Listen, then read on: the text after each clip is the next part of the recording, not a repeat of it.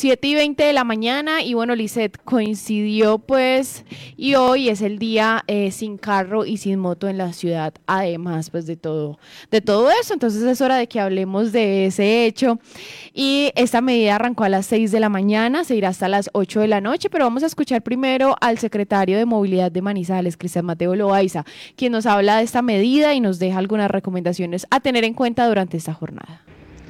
En minutos comienza el día sin carro y sin moto obligatorio para la ciudad de Manizales y es una fecha muy importante para que nosotros como ciudadanos replanteemos la manera en la cual nos estamos movilizando y sobre todo lo logremos hacer de una manera más eficiente. Desde las 5 de la mañana comenzó a operar el cable aéreo, las empresas de transporte público brindarán un excelente servicio a todos los ciudadanos y asimismo se levantó la medida pico y placa para taxis para que toda la flota de servicio público esté disponible para movilizar a todos los manizaleños.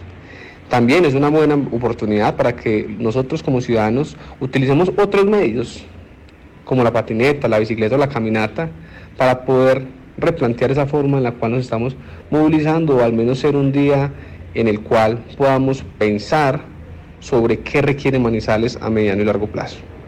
Durante esta jornada y a partir de las 5 de la tarde se realizará la ciclovía nocturna también los participantes de la media maratón de diciembre realizarán su primer entrenamiento que tiene como propósito el reconocimiento del lugar. Y asimismo, en horas de la noche estaremos en distintos lugares de la ciudad con la familia movilidad, porque recordemos que hoy inicia la Semana de Movilidad, eh, brindando sensibilización y cultura ciudadana sobre otros componentes y a otros actores viales para que se movilicen de una manera segura. Bueno, y estas son las recomendaciones brindadas por el secretario de Movilidad de Manizales, pero tenemos un compañero Luis Fernando Trejos, reportero gráfico que ya se encuentra dando el recorrido, realizando el recorrido por las calles de la ciudad y nos brinda un reporte sobre lo que está ocurriendo en Manizales en esta jornada. Luis Fernando, muy buenos días, feliz jueves. Hola Juanita, buenos días a ti, buenos días a todos los que hasta ahora nos escuchan. Bueno, en este momento estoy ubicado en la carrera 20, más exactamente detrás de la gobernación de Caldas. En este momento hay flujo de bucetas, lastimosamente la mayoría ya, ya vienen llenas desde su, desde su arranque de la ruta. Algunas vienen desde Villapilar, otras vienen desde Chipre, desde La Linda, desde la Francia o incluso desde el Bajo Tablazo, ya vienen llenas. Entonces la poca gente que hay hasta ahora por la carrera 20, pues es muy difícil que cojan su transporte hacia, las, hacia su destino porque ponen la mano y muy pocas son las que paran, ya todas traen el CUP. Mm, como te digo, muy poca gente, la verdad, eh, esperando buceta. Creí que iba a haber más flujo de personas. Y ese es el reporte hasta ahora desde el centro de la ciudad de Manizales. Más adelante estaremos informando desde otro punto.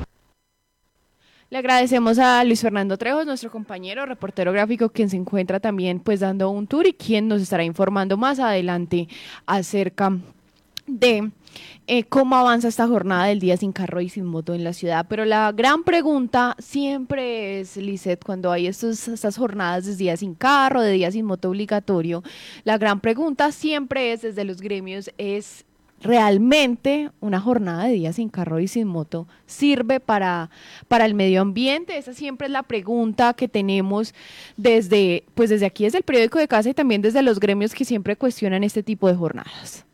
Pues no, lo que siempre han dicho los gremios es que son los eh, vehículos de transporte público los que emiten más gases MP2.5 y MP10 que son eh, digamos los más contaminantes Esas partículas, sí. las partículas que expulsan eh, sobre todo pues las bucetas y esto. Usted se ve todo ese humito negro que hay veces que sacan algunos vehículos. Es eso. Entonces por eso pues digamos que se ha criticado tanto la medida, además de que ya pues eh, les dio por implementar el día de el día sin carro voluntario, entonces claro, mucha gente ni siquiera sabía que hoy era el día del carro obligatorio, sin carro obligatorio, entonces creo que en el informe de hoy pues nos dan como algunas eh, pautas de lo que necesitamos, veníamos, le venía contando ahorita que eh, mientras venía para el trabajo pensé que la llegada iba a ser mucho más fácil, pues porque no habían carros particulares, pero eh, no sé, eh, Juanita, qué es lo que está pasando, que usted ya sale y las bucetas literalmente son llenas, o sea, son todas llenas de personas sentadas y paradas. No sé si la norma ahora permite que tanto las buses, eh, las, los, las, las bucetas y los buses claro. pues permitan personas de pie, más de 10 personas de pie, es que es literalmente exagerado y no lo estoy diciendo solamente hoy, lo he venido notando en el transcurso de esta semana eh, que y encima súmele a esto pues alta velocidad, entonces pues no sé, es un llamado, tengo como esa duda, pero eh, el día de hoy, pues obviamente también observé mucho ciclista, Juanita, eh, con su casco, eh, andando por la ciclobanda, como debe ser, no las motos, bueno, hoy en día, obviamente, pues hoy por ser día sin carro no estarán las motos, pero muchas de ellas la ocupan, así que bueno, también nos dicen acá algunos unos datos importantes, Juanita, y es que cuántos vehículos dejarán de circular hoy. Y según el reporte de movilidad, hoy se dejarían de hacer unas 2.000 viajes en vehículos particulares, unos 100.000 vehículos particulares aproximadamente. Y además, eh, ¿qué pasa con esos carros eléctricos o híbridos si pueden funcionar? Y aquí dice que efectivamente esta es una de las excepciones, al ser considerados como amig- amigables con el medio ambiente. Es decir, que estas personas pues también pueden también pueden eh, transitar y la bicicleta también, pues obviamente, y el cable aéreo es uno de los Claro. eh, vehículos más importantes para, para, para el día de hoy. Escuchemos el reporte de nuestro compañero Santiago Carmona, quien se encuentra realizando una ruta por la ciudad en este día sin carro y sin moto obligatorio. Buenos días Juanita, buenos días a todos los oyentes. A esta hora nos encontramos frente a la catedral.